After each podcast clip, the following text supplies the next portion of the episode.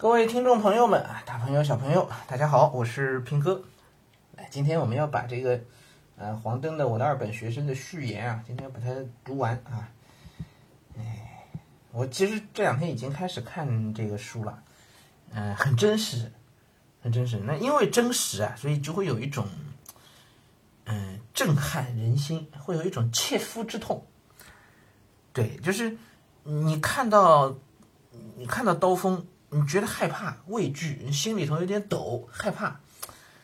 但是这种害怕的感觉和你真的被刀一下子划在肉上，那感觉是完全不一样的。对，被划的那一下才是真正的痛，前一种是一种痛的感觉或者一种痛的一个预想。哎，但但那那那感受是完全不同的。对，我又想到这两天这个我们群里边一直都在说的这个就业啊和和和大学生的这个这个事情，呃，局面真的是非常的严峻啊，非常的严峻。那我们现在讲，包括我自己讲这个事情，那都是一种看着那个刀锋的那个感觉，因为那刀没有落到我自己身上来。对你，你不觉得？就比如说我们看电影，你看到一个人中枪了，嘣一下，我们感到那个震撼，看到皮开肉绽，看到血，对吧？看到这个受伤，哎呀，看到那伤口，我们觉得痛，对吧？但你实际自己去遇到的时候，就那种真实感真的来临的时候，那那个震撼才真的痛，那才是真正的痛感。我们看电影觉得，哎呦，我看着都觉得痛，哎呀，看着好残忍，是吧？哎，真的落到身上，你才能知道什么叫，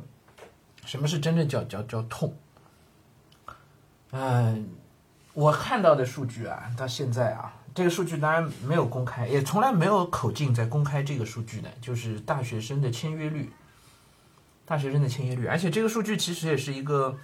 呃，各地的水平很不一样，各个各个不同层级的学校水平很不一样的一个数据。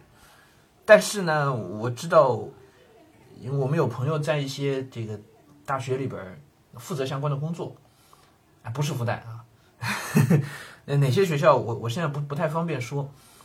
呃，他告诉我们，他们每年到五月份，就现在这个时间，大学生的这个就业率的数据，基本上和他们就他们自己学校的就业率的数据和，呃，他们所能看到的全国的这个应届毕业生的实际的就业情况的那个数据，基本是比较吻合的。就他们的学校基本在一个就是水平线之上，对，在水平线之上。可你知道他们学校？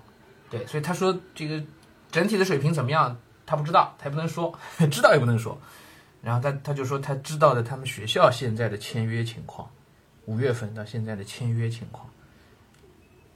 你猜猜看是多少？往年他们好一点的话，大概这个数据到现在应该能够做到九十。当然，这个九十是有水分的，就是包括了老师用了各种各样的手段去做的，各各种辅导员。哎，导员用了各种各样的方式去去去去实现的啊 啊，包括你必须要签三连单啊，等等等等。OK，啊，是是能上九十的。OK，有好年景好的一些时间，一些年份。今年到现在，他们学校的这个数据是百分之二十几，是百分之二十几，你没听错，二十几。我我当时群里他说的时候，我猜了一个，我说没到一半吧。这个时候我觉得我猜的很大胆了，因为我心里想大概就是一半一半左右，可能一半多一点啊。签约率啊，就现在已经落实工作的，现在已经签掉了啊。啊，后来他告诉我就他他在群里讲出来这数字的时候，他告诉我们说，公务员考试现在没有定，啥都没有定。然后小企业其实以以前会愿意不到他们学校去招的企去招人的企业，也不是会太也不会太小了。也不会太小了，嗯，这些这批企业基本上现在都已经停掉了。他们学校现在招生工作要想方设法的去外面找企业，啊，说尽好话，软磨硬泡让企业到他们学校里来搞，学校的网站上来搞什么，就是在线的这个这个招聘会。但实际上后后面的面试等等，他们不推，企业本身也没有那个动力去推进，对，就卡在那了。现在签约的百分之二十里是包括了，应该是包括了那个研究生的，就是考上研究生的一批同学啊，应该是包括了的。啊，这个就太吓人了，这些数据。今年有，偏偏今年还是那个应届生是呃建国以来应该是最人数最多的一届啊，一千零七十六万应届毕业应届那个本科的这个哎应届的毕业生，一千零七十六万！哎呀，这个就业问题啊，这个不仅是经济问题啊，关系到国计民生啊，嗯，关系关系到民生，而且的他他不他不仅自己是一个问题，他还能折射出很多问题，对，而且他还会引发很多问题，这个，嗯，所以我真想说，各位企业家们啊，就应该赶紧去招点人吧，还是 啊，要要分担一点这个。好吧，来，我们往下读这个书啊。作为见证者和施教者，我想知道他们的隐秘。我不否认，作为年轻，对于年轻群体而言，这是一个多么触目惊心的精神历程。这个精神历程就是我们上一讲结尾的时候，上就昨天啊结尾的时候所说的啊。嗯，嗯，在哪？上面上面这一段啊，我看看从哪开始补读一段啊。他们认定个人奋斗。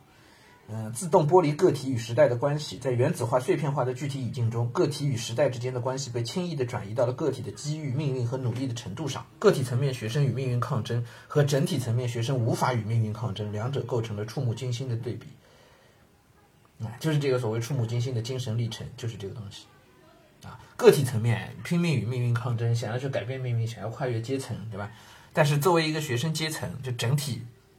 本科应届生这样的一个整体来讲，他根本无法与命运抗争，啊，也就是这里边能翻身的咸鱼，那都是其实都是运气，不是没有任何必然性可言。对，嗯，从必然性的角度来讲，就是作为一个阶层的大学生，实际是无力于去改变命运的，啊，我不敢说不可能，但是他他对于改变命运这个事儿，他是很无力的。OK，那些名校生，那这个是其中的例外，因为毕竟占太少了，啊，太太太少数了，太少数了。那个，嗯，北大、清华、复旦、交大，大概每年，嗯，一共招大概就多少人？一共招一万多人吧，这四个学校加在一块儿，大概一共招招不满一万五千个人，一万没有，一万五都没有。嗯，但是，一一全全中国一届毕业的那个应届毕业生有一千零一千零七十多万，啊，就算他们两万好了，那也是杯水车薪，五百分之一，对吧？五百分之一的概率，那这是不是就可以忽略不计了？啊，百分之零点二，忽略不计了。嗯，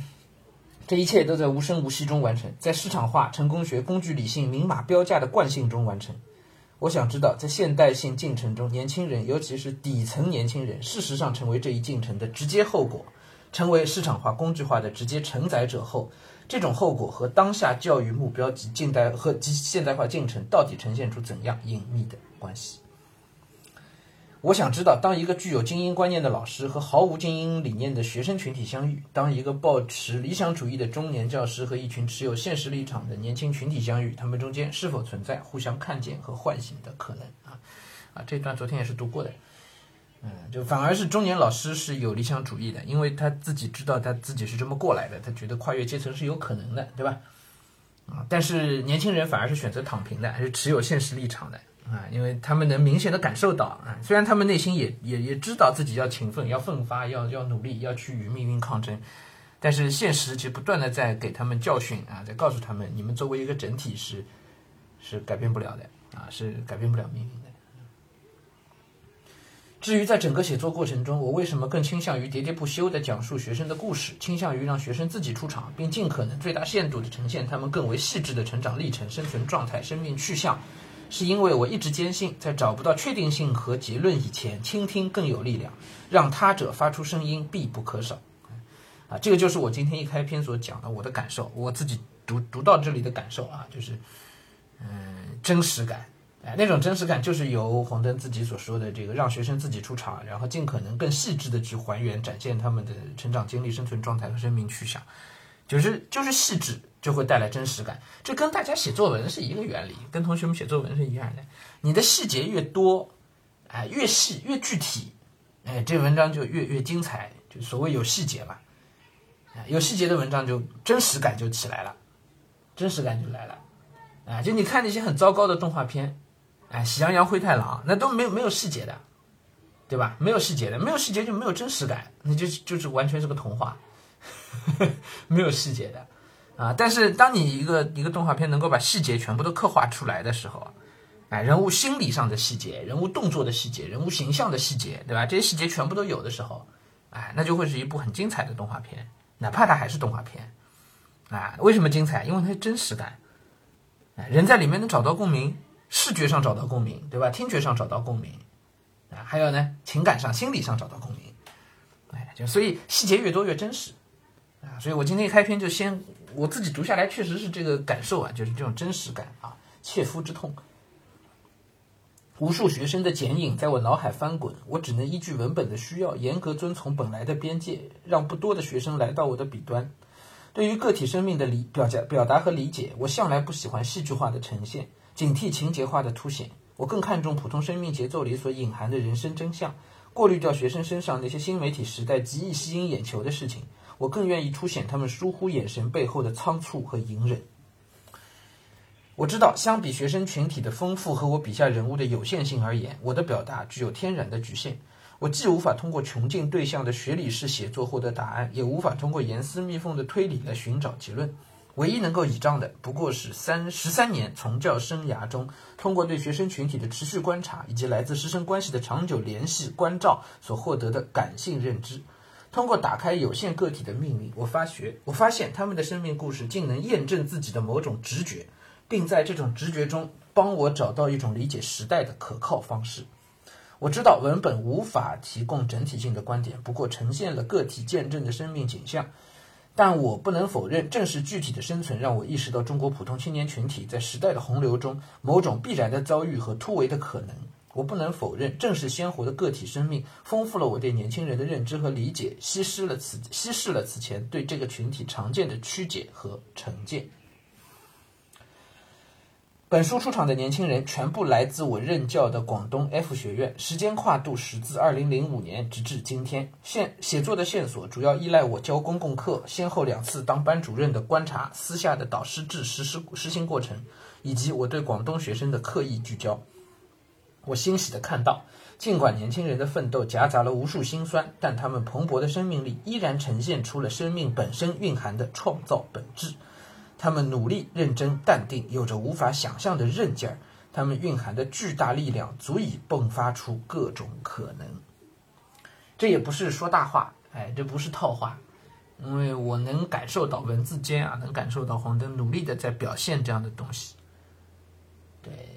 或者准确的讲法，不是他去努力表现，然后他不是在创作，是真实的，他所观察到的现实真实当中是有这种东西在。哎，就是他说的那个生命本身蕴含的那种创造的本质。今天二本院校的起点也许让他们默默无闻，但没有人否认，无数个体的努力正悄悄改变群体的命运，并事实上推动社会更为稳固的站立。这话可能涉嫌有一点呵 呵拔高啊。世界已悄悄改变，对大多数人而言，日常生活并未产生太多的变化。但那宏大的转身终究会渗透进我们生活的细枝末节，会介入年轻的生命。看见他们，看见更多的年轻人，是我作为一个在场者记录的开端。